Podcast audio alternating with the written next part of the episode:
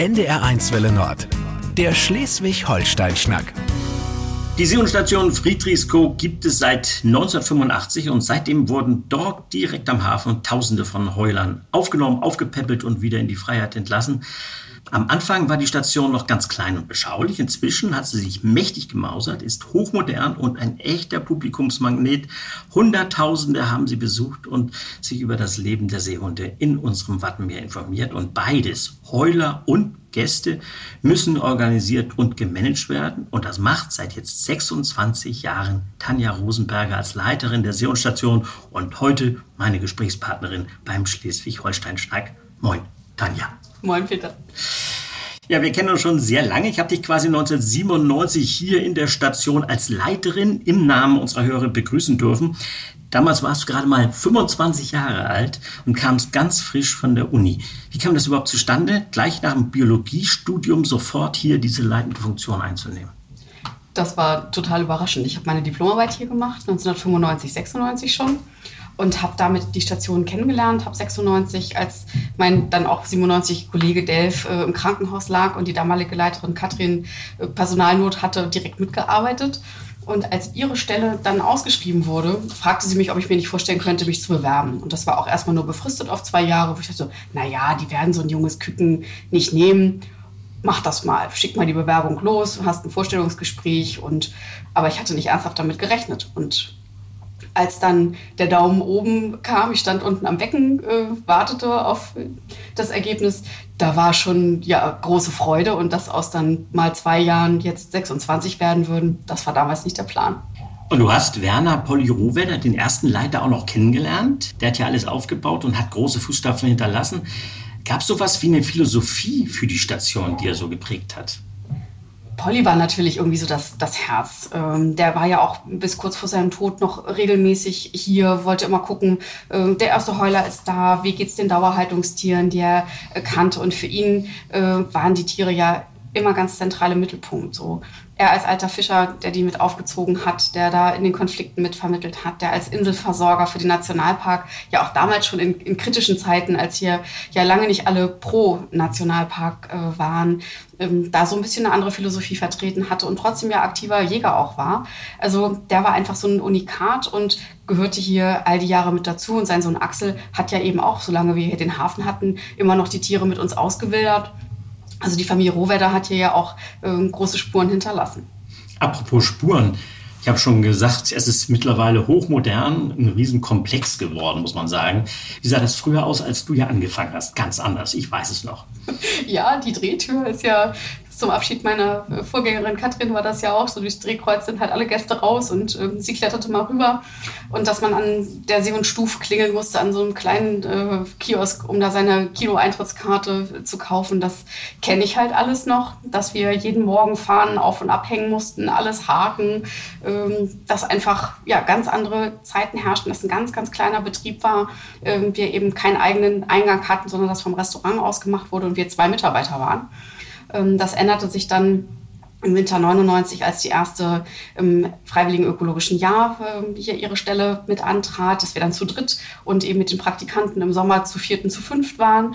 Und ja, jetzt sind wir eben ein Team von über 20 Festangestellten mit Auszubildenden, Freiwilligendienstleistenden und äh, wir im Sommer über 40, die hier zu organisieren sind, in verschiedenen Schichten arbeiten, jetzt in Abteilungen arbeiten, anderen Zuständigkeitsbereichen. Also da ist viel passiert von der Drehtür und den Eingang, den wir 98, 99 dorthin gebaut haben, dessen Abriss habe ich dann nun ja auch äh, in den vergangenen Jahren noch live mitbekommen und der Eingang ist jetzt eben einmal auf der Rückseite, also die Station auf links gedreht. Wenn man jetzt den Deich hochfährt, weiß man sofort, wo man hin muss als äh, Besucher, findet den Eingang, denn das war ja früher auch ein Problem. Und da hat sich halt in gerade in den letzten Jahren beim Außenumbau sehr, sehr viel getan. Ihr seid der Tourismusmagnet an der Westküste. Wann wurde der Tourismus so wichtig, wie er heute ist? Ja, das war auch früher ja schon eine gemischte Geschichte. Information, Aufzucht, Forschung. Die drei Aufgabenbereiche äh, waren schon seit Vereinsgründung, äh, seit die Station so geführt wurde, wie ich sie auch kennengelernt habe, stand die Information an erster Stelle, um den Gästen in der Region und den Einheimischen nahezubringen, äh, was die Bedürfnisse der Tiere sind für den Schutz nach dem See- und Sterben 88 war das ja ein, ein großes Thema. Und äh, Aufzucht als Mittelteil ist das, was früher ja auch nur die See- und Aufzucht im Sommer war. Da waren hier im Winter leere Becken. Wir haben Führungen durch den Aufzuchtbereich gemacht, ähm, weil da einfach nichts war. Wenn die letzten Seehunde im Herbst raus waren, hatte man bis zum nächsten Sommer auch Zeit für Instandhaltung. Und ähm, dann kam ja mal eine erste Kegelrobbe dann Jahre keine, wieder mal eine und im vergangenen Winter hatten wir halt 47 in der Aufzucht. Also auch da hat sich ja in der Bestandsentwicklung und in, mit der Rückkehr der Kegelrobben viel getan, sodass sich jetzt in der Regel äh, die letzten Kegelrobben und die ersten Seehunde die Klinke in die Hand geben und wir immer schon gucken müssen, wann wir denn Zeit für Instandhaltung im Aufzuchtbereich haben. War das damals, als es noch familiärer war, schöner? Es ist anders, möchte ich mal sagen. Ähm, natürlich so ein kleines Team, was man hat mit nur wenigen Festangestellten und Freiwilligen und Praktikanten, ist eine ganz andere Nummer als jetzt die größere äh, Geschichte. Aber die Station hat sich ja insgesamt weiterentwickelt und das wäre mit der geringen Menschenanzahl auch überhaupt nicht möglich. Auch die Tierversorgung, wir hatten in Spitzenjahren ähm, 245 Tiere zeitgleich da, insgesamt halt über 300 im Jahr in der Aufzucht mit Seehunden und Kegelrobben. Das hätten wir zu viert oder zu sechst natürlich auch überhaupt nicht äh, leisten und wuppen können. Von daher war es ja konsequent, dass die Station kontinuierlich äh, ausgebaut wurde. Die erste große Erweiterung war 2005, 2006, als wir das zweite Becken bekamen, das zweite Gebäude mit der Ausstellung Robben der Welt. Ähm, das haben wir ja schon gigantisch gefeiert. Wir hatten einen richtigen Parkplatz, nicht mehr Schotter, sondern so asphaltierte Fläche und neue Technikgebäude und sowas. Also das kommt einem jetzt ja auch schon unglaublich äh, weit weg vor, wenn man Teile davon eben auch in, in Abriss jetzt wieder gesehen hat. Aber das war ja ein, ein kontinuierliches Wachsen. Und wir hatten im Jahr 2002 die bisher meisten Gäste mit über 180.000. Und da fragt man sich schon, wie das auf dem damals noch kleinen Gelände ohne die Erweiterung, ähm, wie die alle Platz gefunden haben und wie wir das gemacht haben. Und da ist es jetzt eben schon deutlich großzügiger. Das ist eben schon auch für alle Beteiligten ein großer Fortschritt. Und woran kann man das eigentlich festmachen? Diese Faszination, 180.000, wenn man sowas hört, 180.000 Besucher, die sich dann da oben drängen oder drumherum drängen und euren äh, Ausführungen lauschen. Wieso ist das so erfolgreich?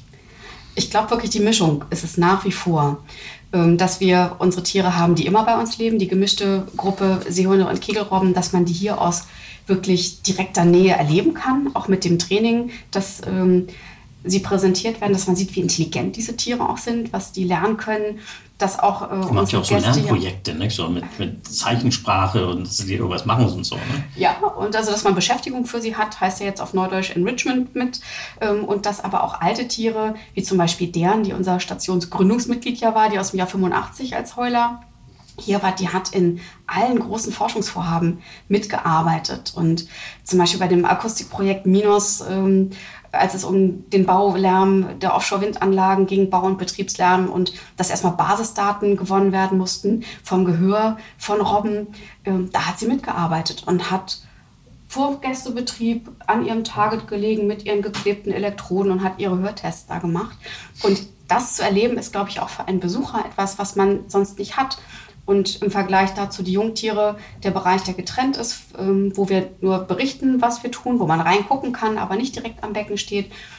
Dass dieses Info-Aufzucht Forschungsding und auch in der Ausstellung ist so zu konzipieren, dass die Gäste viel selber machen können, dass auch Kinder viel erleben können, dass wir dann ein breites Angebot haben, dass das einfach ein Reiz ist, den man nicht in einem Zoo auch hat, weil Seehundbecken gibt es ja also auch wir, in Kiel an der Förde oder äh, das Walross äh, Eismeer bei Hagenbeck, das ist halt noch anders und dass die Mischung auch Jungtiere eben im Sommer mit dabei zu haben oder jetzt im Winter die Kegelrobben, ähm, darüber sich auch zu informieren, was, warum diese Tiere den Kontakt verlieren, was man selber auch zum Schutz des Lebensraums und ähm, ja, zum Schutz der Jungtiere beitragen kann mit rücksichtsvollem Verhalten. Diese Mischung macht es aus, ähm, dass auch wir nach wie vor so schöne Besucherzahlen haben. Du hast du schon gesagt, um und bei 40 Leute, frei wies und du mittendrin. Da kommt ein Haufen Flöhe aus allen Ecken Deutschlands, äh, aus Sachsen, aus Bayern, aus Schwaben, was weiß ich woher. Gibt es da babylonisches ähm, Dialektgewirr oder habt ihr mal lustige Erfahrungen gemacht mit einem Bayern, mit einem Schwaben, mit einem Sachsen oder Berliner oder so? Immer wieder. Auch das Team der Festangestellten ist bunt gemischt. Äh, die wenigsten kommen hier aus dem Norden. Also auch ich bin ja aus Hamburg und nicht nicht Schleswig-Holsteiner. Ja, und wir sind nach wie vor eine gemischte Truppe.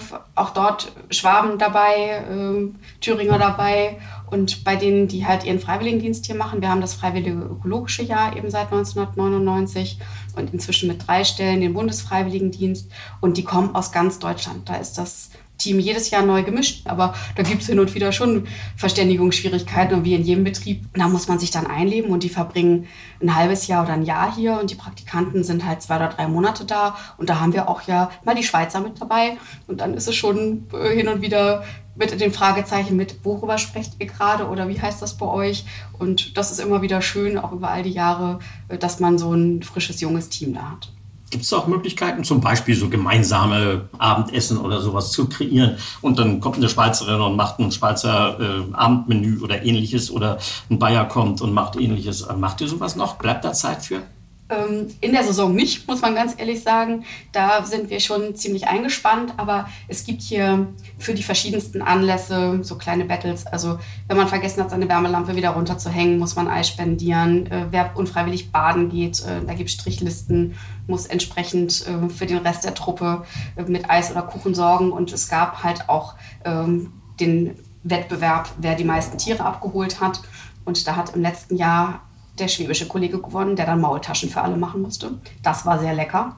Wenn so schöne Sachen sind wie unsere Azubis, die als kleine Streber-Azubis gerade Einsatzzeugnisse nach Hause gebracht haben, dann wird halt auch an der Feuertonne äh, der gemeinsame Sekt getrunken und das Stockbrot gegrillt. Also, und also von daher haben wir da immer wieder auch äh, nette Geschichten dabei und es ist nach wie vor ein nicht ganz typisches Arbeiten in einem normalen Betrieb, sondern halt die Sion-Station. Beim heutigen Schleswig-Holstein-Schnack geht es um ganz große Kulleraugen und ich meine nicht die meiner Gesprächspartnerin, Tanja Rosenberger, sondern die von Heuler. Denn Tanja ist seit jetzt 26 Jahren Leiterin der See- und Station Friedrichskoog und erzählt uns etwas über ihren Job, der mit ganz viel Herzblut zu tun hat, aber vor allem mit sehr viel Arbeit. Vielleicht denkt der eine oder andere, naja, da kommen ein paar Heuler, die werden gefüttert, aufgepäppelt und irgendwann wieder in die Nordsee entlassen. Das ist ein Knochenjob und manchmal sogar ein 24 bis 48 Stunden Knochenjob, denke ich mal. Ja, auch das ist immer noch äh, Saisonbetrieb, denn die Hauptgeburtenzeit liegt nun mal Mitte Juni und da fragt keiner nach, haben wir gerade mal Ostwind und es kommen wenig Tiere oder haben wir Stürme und Gewitter und es kommen halt sehr viele Tiere. Und wann kommt die letzte Fähre in Dagebüll äh, an oder wann kommt ein Tier noch mit dem Zug auf dem Festland? Fragt auch keiner nach Uhrzeiten, wenn die See- und Jäger anrufen und noch Tiere da sind, guckt man, dass die Kollegen, die auf der Straße sind, äh, eben ja die Tiere auch noch alle abgesammelt und hierher gebracht kriegen, damit sie möglichst zeitnah in der Station sind. Und dann hat man schon auch mal Tage im Jahr, wo man nach Mitternacht äh, noch mit Tierversorgung beschäftigt ist. Aber das sind Ausnahmetage und man kann es schlicht nicht planen. Das ist eben etwas, was bei Tieren und Saisonbetrieb ähm, so bleibt. Aber wir arbeiten inzwischen eben in, in drei Schichten mit Früh-, Tag- und, und Spätschicht, sodass sich das auch dort auf mehrere Schultern verteilt. Und ähm, die Erfolgsquote ist in den letzten Jahren durch eine stetige Verbesserung in der Aufzucht halt auch erfreulich gestiegen, dass die Tiere auch kürzer bei uns sind. Durchschnittliche Aufenthaltsdauer war im vergangenen Jahr 58 Tage. Die schnellsten Tiere waren in 33 und 35 Tagen äh, wieder draußen. Und ähm, da ist also eine kontinuierliche Weiterentwicklung und das schafft man nur als ganzes Team, wo hier eben ähm, ja, die Tierpfleger, die tiermedizinischen Fachangestellten, ähm, die Tierärzte mit dabei sind, sodass wir jedes Jahr versuchen, besser zu werden und auch diese anstrengende Zeit dann gemeinsam durchzustehen. Und wenn einer gebissen ist oder ausfällt, dass dann die Kollegen auch einspringen und man da kurzfristig äh, auch sagt, ja klar, ist halt nötig, machen wir und gemeinsam kriegen wir das hin. Und wenn man das hört, 150 habt ihr noch im Moment zu, zu versorgen. Das sind 150 Babys quasi, die man gleichzeitig zu versorgen hat. Einer plärt immer, nicht? Irgendwas ist ja immer. Irgendwas ist immer, trifft es definitiv, ob es in der Technik ist, ob es bei den Tieren ist. Also, dass hier mal ein Tag gar nichts ist, ähm, ist sehr selten. Und äh, während der Saison bei den Tieren ist natürlich immer irgendwas, so wie jetzt halt auch gerade einer auf dem Weg äh, zu uns ist. Der erste wurde jetzt am Wochenende ausgewildert, die letzten äh, sind eben noch in der Quarantäne das Auswilderungsbecken ist wieder bestückt. Also ja, irgendwer zieht immer gerade um oder hat ein Wiegen, hat ein Wehwehchen, wo man sich kümmern muss, wo man gucken muss. Und daran wird sich auch sicherlich in der Zukunft nichts ändern. Wir hatten gerade aktuell Manu, der in Rekordzeit zugenommen hat, sein Gewicht verdreifacht hat. Was verputzt denn so ein Heuler, bis er dann letztendlich diese 25 Kilo Marke erreicht hat, wo er dann wieder ausgewildert werden kann? Was verputzt er so am Tag? Auch das ist sehr unterschiedlich, weil wir jetzt nicht mehr äh, alles nur abwiegen, sondern in Fischen zählen. Äh, und Manu hat in seinem Becken nachher sechs große Fische mit vier Fütterungen gehabt. Das sind dann so 200, 300 Gramm Heringe. Und wir werfen abends dann aber, nennen wir nachwerfen, ähm, noch für die Tiere, die noch Appetit haben, gibt es dann noch das Dessert hinterher, ähm, was es dann als Topping oben drauf gibt. Und das zählen wir natürlich nicht, wer sich da wie viel noch reinschiebt, ähm, sodass wir nur sagen können, dass in der Hauptzeit ähm, gerne auch mal zweimal die Woche der Fischlaster kommt mit jeweils drei Tonnen Fisch und dass, wenn alles voll bestückt ist, hier so eine Tonne am Tag durchgeht.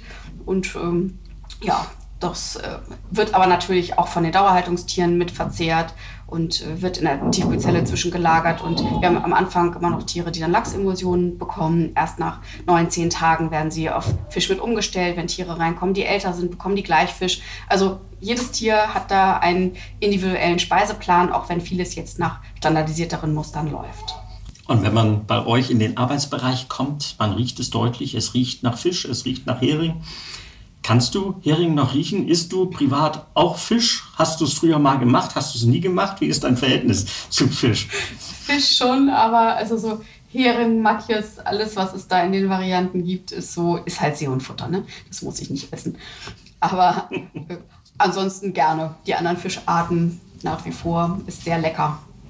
Und wir haben schon öfter mal dieses Schlagwort Kulleraugen Kulleraugen, Babys, Heuler, die, das ist herzerweichend, wenn man sie mal gehört hat und wenn man sie dazu dann auch noch sieht tagtäglich. Gibt es da eine emotionale Bindung?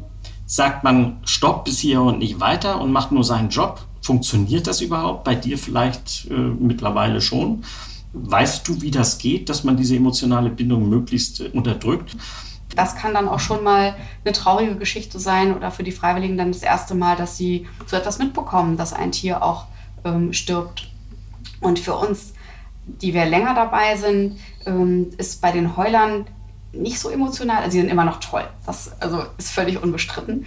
Und auch herzallerliebst, gerade wenn sie reinkommen ohne Zähne, äh, am Anfang noch, wenn die erst durchbrechen, äh, im Lanugo als Frühchen, großartig. Oder äh, die unterschiedlichen Stimmen auch, wer dann so dieses richtig so und wie man schon rauserkennen kann. Ähm, das bleibt Jahr für Jahr toll und bei jedem Tier auch anders. Aber die emotionale Bindung hat man eher an unsere Tiere, die ständig bei uns leben. Und so waren halt auch so Todesfälle von deren, die einfach ja, seit Gründung da war, als die mit 34,5 dann verstarb oder so ein Lümmel mit 25. Wie alt ähm, können Seehunde werden überhaupt? Also das Durchschnittsalter draußen ist 12 bis 15, alles was über 20 ist, ist dann schon wirklich alt. In menschlicher Obhut geht es älter. Im Zoo in Holland ist ein Tier angeblich auch über 50 geworden. Ähm, und Hein ist jetzt halt auch schon 26 und den kenne ich von seinen ersten Lebensminuten an, 1997. Lilly ist hier geboren, Snorre ist hier geboren und die hat man ja jeden Tag auch im, im Training mit dabei und ähm, da ist man auf die Gesundheit und auf ein möget ihr bitte alt werden äh, natürlich noch ganz anders bedacht, weil man sie viel länger und intensiver kennt. Und bei den Jungtieren ist das ja nur ein vorübergehender Aufenthalt und da ist ja das Ziel, dass sie wieder rausgehen und dass das möglichst schnell geht. Gab es mal einen absoluten Liebling? Der alle verzaubert hat, der sofort, äh, alle waren sie verliebt sofort, kaum dass sie da waren? Also wenn die ersten Tiere kommen in der Saison, egal ob im Winter bei den Kegelrobben, wenn die in, in Plüschig ja auch noch reinkommen und mit Nabelschnur dran, wenn das äh, ja halt auch in der Regel Frühchen oder eben dann in den ersten Tagen äh, verlassene Tiere sind, dann steht der Veterinärraum ja auch mit voll und alle kommen noch mal gucken, weil der erste ist halt immer besonders oder die ersten dann. Aber sie bleiben halt individuell.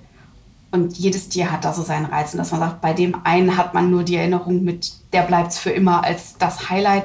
Das kann ich so nicht sagen. Dafür waren einfach viel zu viele tolle Tiere da, die ihre eigenen Geschichten hatten, wo man sich gefreut hat, dass sie es geschafft haben und dass sie auch Wiedersichtungen an weit entfernten Orten haben. Ähm, oder bei den Kegelrobben nach sogar ja, bestätigte Geburten und Mehrfachgeburten ähm, auch auf der Helgoländer Düne da sind, dass man sieht, die leben sich ganz normal ein, äh, sind auch in der Lage, ihre Jungtiere aufzuziehen und äh, führen halt ganz normale Robbenleben draußen. Und wir waren halt nur eine Zwischenstation. Und was machst du denn eigentlich, wenn du deine wenige Freizeit hast? Kannst du irgendwas machen, wo du abschalten kannst? ja, das braucht ja auch jeder für sich, dass er mal runterkommt und ähm, auch seine privaten Freiräume hat, Freunde, Familie. Ähm, das muss auch für jeden möglich sein, seinen Akku wieder aufzuladen. Und auch wenn hier eben halt gerade durch den Außenumbau jetzt viele intensive Jahre waren, ist ja der Silberstreif am Horizont, dass der Bürobau als der letzte große Bauabschnitt, äh, als der dritte in dem Außenumbau jetzt halt im Herbst losgeht und im nächsten Sommer fertig sein soll. Und dann kommen nur noch kleinere Baustellen. Das werden wir dann ja locker wuppen, sodass dann auch wieder mehr private Zeit bleibt. Bist du aber so lange immer on fire? Das heißt immer ansprechbar? Oder sagst du, so, jetzt ist mal Schluss? Mm, selten. Es gibt schon Termine, wo man sagt, bei privaten Sachen, ähm, da könnt ihr mich jetzt gerade mal schwer erreichen, aber das ist schon auch für das Miteinander, dass immer ein Update da ist. Und wenn ich es dann nicht bin, ich habe ja auch Kollegen, die das äh, sehr gut machen und sehr zuverlässig machen, da habe ich also auch vollstes Vertrauen, dass wenn ich dann nicht da bin, ähm, dass die das gut regeln und da muss ich nicht immer mit dabei sein. Wann hattest du denn das letzte Mal Urlaub? Oh, also Urlaub im Kalender steht öfter, aber richtig weg jetzt in diesen Baustellenjahren gar nicht. Das ist schon ein paar Jahre her. Wo würdest du denn mal gerne hinfahren, wenn du denn mal Urlaub kriegen würdest oder nehmen könntest? Ach, der, der Norden reizt mich da nach wie vor. Also Skandinavien ist sehr schön. Ähm, die weiten Touren waren halt früher in den Studentenzeiten, wo es dann auch quer durch die Welt ging mit Rucksack und Flieger. Und jetzt, muss ich ehrlich sagen, ist auch das, was man so näher erreichen kann, wo es dann nicht um noch lange Anfahrtswege geht, sondern da mal auch mehr muss immer dabei sein. Wüste ist natürlich auch schön ähm, haben wir hier halt nicht so viel Strand, tut es dann auch. Hast du deinen Traumjob gefunden? Könntest du dir vorstellen, auch noch was anderes zu machen?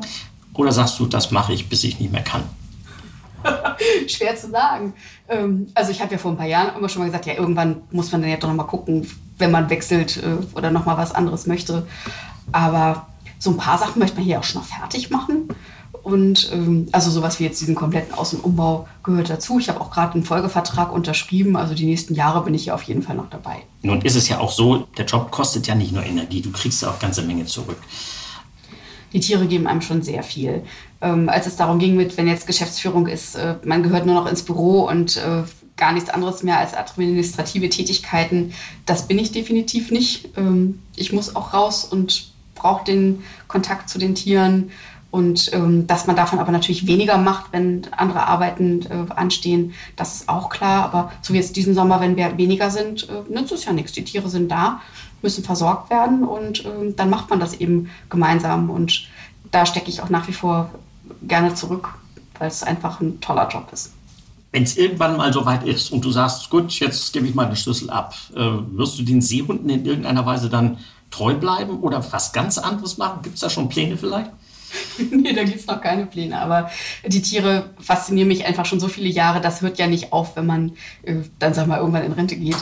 Das wird schon äh, weiter etwas bleiben, was mich umtreibt. Und auch, also Helgoland und die Helgoländer Düne im Winter ist einfach toll. Da war ich jetzt sehr lange nicht. Ähm, das steht auch definitiv wieder an, weil die Tiere draußen im Freiland zu sehen und hier auch äh, im Watt unterwegs zu sein, äh, auch schon nur in der Meldorfer Bucht zu gucken, äh, wo sind sie da, wo sind da die Liegeplätze mit, ähm, wo tauchen sie mit auf. Das ist, ist toll und die Natur hier ist fantastisch. Also auch der Speicherkrug, was wir hier ansonsten haben, an, an Vögeln, an Adlern, äh, die hier ja auch seit einiger Zeit wieder ansässig sind, wenn wir dann zum Auswildern unterwegs sind und man kann auch einfach mal die Natur hier mitgenießen, dann sind das Momente, in denen man gut Energie auftanken kann, weil die Küste ist einfach toll.